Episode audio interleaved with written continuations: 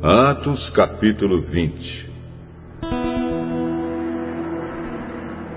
Quando acabou a confusão, Paulo mandou chamar os irmãos e falou com eles para animá-los. Então se despediu deles e foi para a província da Macedônia. Atravessou aquelas regiões, animando muito com suas mensagens os cristãos. Aí chegou à província da Caia, onde ficou três meses. Quando já estava pronto para ir à província da Síria, soube que os judeus estavam fazendo planos contra ele. Então resolveu voltar pela Macedônia.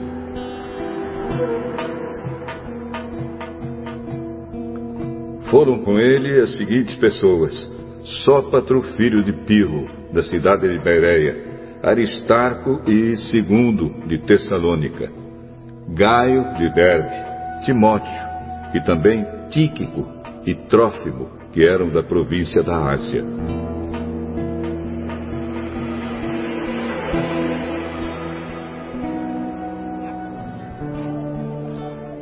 Eles foram na frente e nos esperaram na cidade de Troas.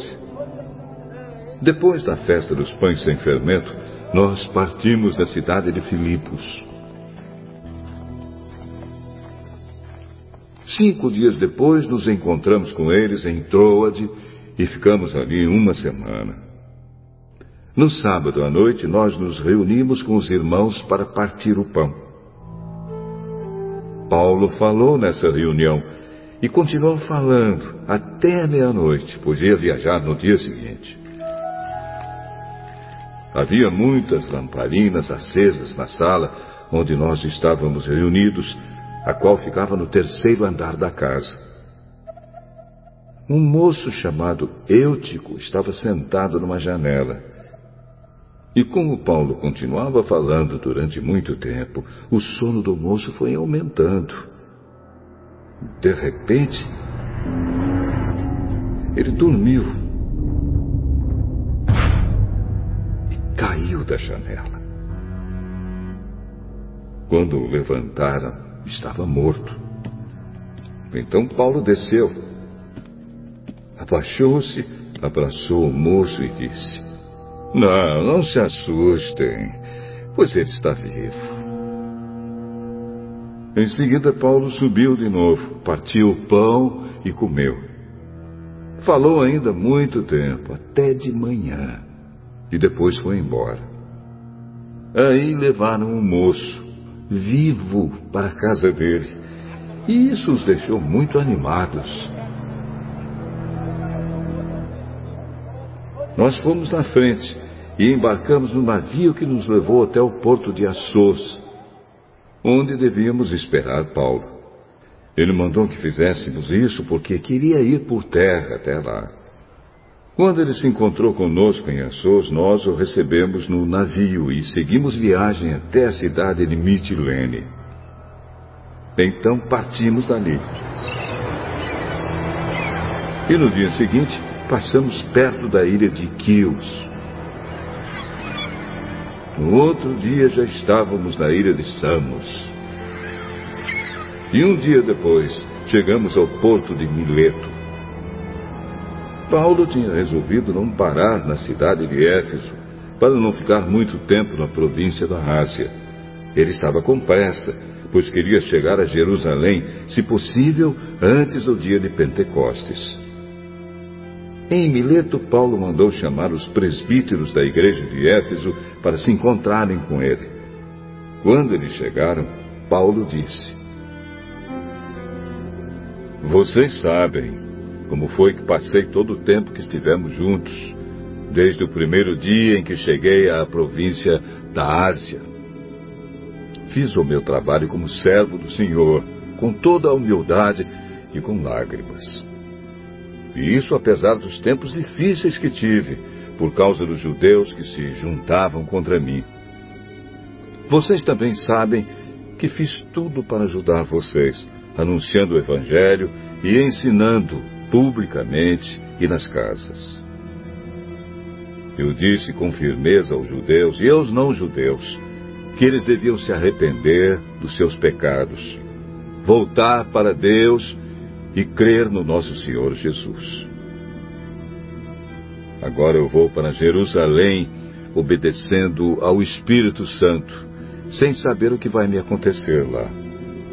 Sei somente que em todas as cidades o Espírito Santo tem me avisado que prisões e sofrimentos estão me esperando. Mas eu não dou valor à minha própria vida. O importante é que eu complete a minha missão e termine o trabalho que o Senhor Jesus me deu para fazer. E a missão é esta: anunciar a boa notícia da graça de Deus. Eu tenho estado entre vocês, anunciando o reino de Deus. E agora sei que vocês não vão me ver mais. Por isso, com toda certeza, eu afirmo hoje que, se algum de vocês se perder, eu não sou o responsável. Pois não deixei de lhes anunciar todo o plano de Deus. Cuidem de vocês mesmos e de todo o rebanho que o Espírito Santo entregou aos seus cuidados, como pastores da Igreja de Deus, que ele comprou por meio do sangue do seu próprio filho. Pois eu sei que depois que eu for, aparecerão lobos ferozes no meio de vocês, e eles não terão pena do rebanho. E chegará o tempo que alguns de vocês contarão mentiras, procurando levar os irmãos para o seu lado. Portanto, fiquem vigiando e lembrem que durante três anos, de dia e de noite, eu, chorando, não parei de ensinar cada um de vocês. E agora, eu os entrego aos cuidados de Deus e da palavra da sua graça, pois Ele pode ajudá-los a progredir espiritualmente e pode dar-lhes as bênçãos que guarda para todo o seu povo.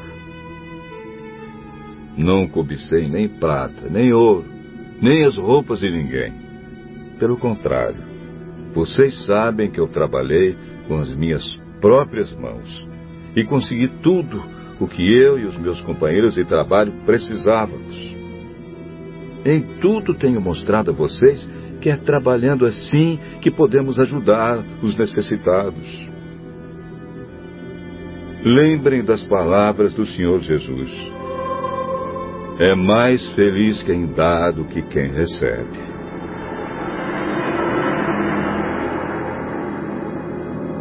Quando Paulo acabou de falar, ajoelhou-se com os irmãos e orou. Então todos choraram muito. E abraçaram e beijaram Paulo. Estavam tristes, especialmente porque ele lhes tinha dito que nunca mais iam vê-lo. Então eles o acompanharam até o navio.